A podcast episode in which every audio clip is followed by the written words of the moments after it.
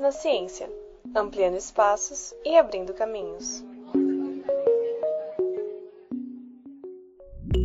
Oi meninas, tudo bem com vocês? A gente está começando mais um episódio do nosso podcast do projeto Meninas da Ciência do Instituto Federal de São Paulo, campus São Miguel Paulista. Eu sou a Melissa e hoje falaremos de uma das cientistas mais renomadas e conhecidas da ciência brasileira no exterior, a astrofísica e astrônoma doutora Duília de Mello.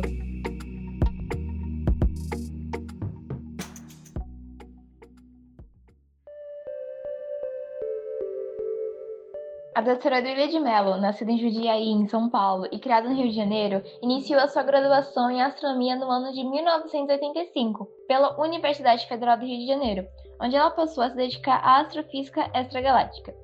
Em 1988, fez seu mestrado no Instituto de Pesquisas Espaciais em São José dos Campos, São Paulo, se especializando em radioastronomia.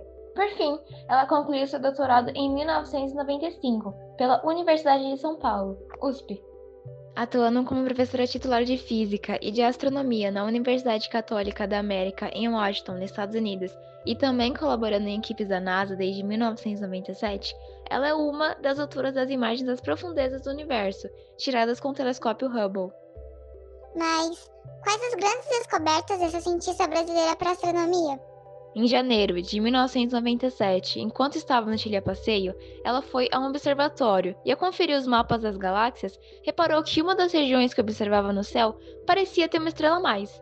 E foi assim que a doutora encontrou uma supernova, um evento astronômico que ocorre durante os estágios finais da evolução de algumas estrelas, caracterizada por uma explosão muito brilhante. Tempo depois, Duília denominou a supernova de 1997 D. Ah, e essas descobertas não pararam por aí. Já em 2013, a cientista participou da descoberta da maior galáxia espiral do universo, chamada de Galáxia do Condor, NGC 6872. Todas essas descobertas levaram a cientista a ganhar vários prêmios, certo? Corretíssimo! A nossa grande cientista tem uma bagagem boa de prêmios e homenagens. Após essa última descoberta, em 2013, ela foi homenageada pelo Bernard College em Columbia University incluída na lista das 10 mulheres que estão mudando o Brasil. No ano seguinte, ela ganhou o prêmio Diaspora Brasil na categoria Profissional do Ano e ainda foi selecionada pela revista Época como uma das 100 pessoas mais influentes do Brasil. Em 2017, ela foi considerada uma das 17 mulheres que fizeram a diferença pelo UOL. Com toda essa experiência, a doutora nunca passou dificuldade por ser mulher em um meio predominantemente masculino? A doutora relata que após ser contratada pela NASA, apesar de ter sido muito bem recebida, percebeu que o número de mulheres era extremamente baixo e que também essas mulheres não eram levadas tão a sério quanto os homens.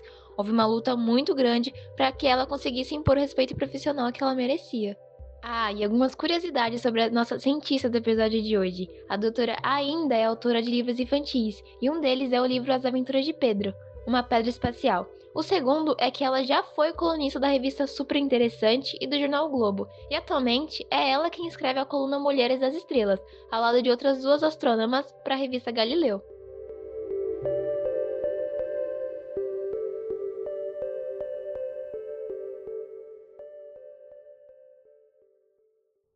Bom, pessoal, hoje iremos falar um pouquinho mais sobre as curiosidades da doutora Duila, que além de ser uma astrônoma maravilhosa, ela ainda é autora de livros e de colunas em revistas, né?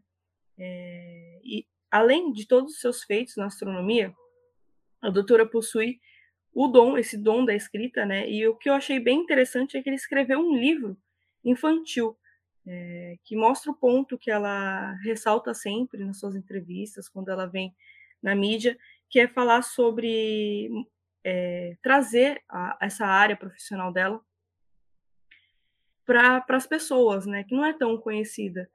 É, então, ela, ela fez esse livro, As Aventuras de Pedro, uma pedra espacial, onde Pedro, que é o seu personagem principal do livro, ele narra como caiu ele é um meteorito, né? E ele narra como caiu da, na Terra enquanto estava girando em torno do Sol.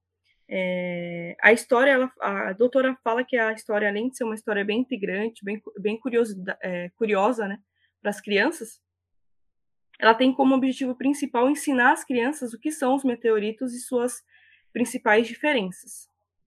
Indo além né, dessa profissão de escritora com um trabalho incrível voltado para as crianças, a doutora ela também mentoria jovens e crianças no sonho deles se tornarem cientistas. Então, durante as suas inúmeras palestras que ela faz por aí, ela conta bastante sobre a infância e ela fala que ela foi uma criança bastante curiosa. Ela também relata que a mãe dela teve um papel muito importante, porque sempre incentivou ela bastante, sempre estava ali do lado apoiando e sempre comentou com ela sobre a importância dela conseguir a independência dela, né? Dela conseguir ser uma mulher empoderada para não ficar dependendo financeiramente do marido ou de qualquer homem. Nessas palestras, ela também fala bastante sobre o espanto que ela teve quando ela decidiu falar para o mundo o que ela queria fazer, né? Qual profissão que ela queria seguir, sabe? Chegar nas pessoas e falar: "Olha, eu quero ser astrônoma". Ela começou a gostar de astronomia ainda quando ela tinha mais ou menos uns 14 anos, uma criança ainda, e ela teve que aguentar os professores dela, né, que por falta de conhecimento é, tentaram fazer com que ela mudasse de profissão, né, apresentaram outros caminhos para ela, outros meios, falando para ela que isso não dava dinheiro ou que ela não ia conseguir o um emprego. A própria mãe dela também ficou bastante preocupada quando a filha falou que queria fazer astronomia, né, que estudaria uma matéria que é tão pouco conhecida e por isso ela quis levar ela até a Universidade Federal do Rio de Janeiro, justamente para conhecer melhor o curso. E foi aí que essa adolescente curiosa teve mais certeza ainda do que nunca do que ela queria fazer, do que ela realmente estava no caminho certo, ela estava decidida. E quando ela entrou para a faculdade, não foi muito diferente, ela ainda teve que sofrer com os professores, que falaram que ela ia morrer de fome, que isso não daria certo aqui no Brasil. Com a mãe do lado dela, dando apoio, sempre ali incentivando, e justamente junto da vontade dela de fazer ciência, a doutora conseguiu dar a volta por cima e se tornar uma das cientistas mais influentes no Brasil. É verdade, né? E também para mostrar que, infelizmente, ainda é algo normal, né? As mulheres ainda sofrem bastante preconceito, principalmente nessas áreas de exatas, é, onde é, predominantemente os alunos são é, masculino, né? São, do, são homens. É, a doutora passou por algo que muitas mulheres, infelizmente, ainda passam, ainda sofrem.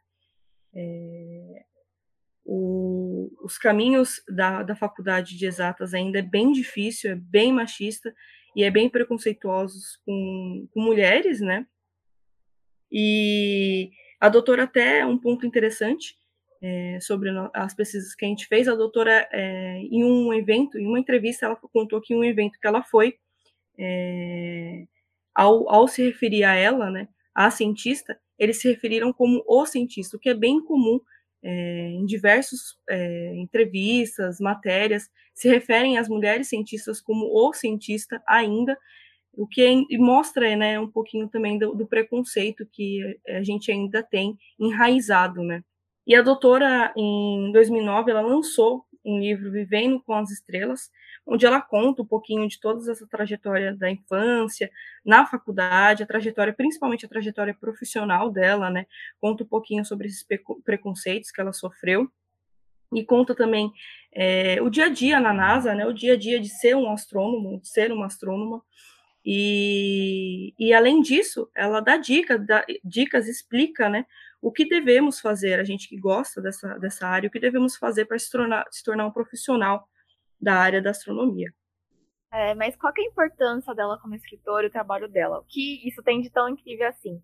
Ela fala também que depois dela receber o prêmio lá no Itamaraty, ela percebeu que ela precisava devolver um pouco de tudo que ela já tinha conquistado no Brasil.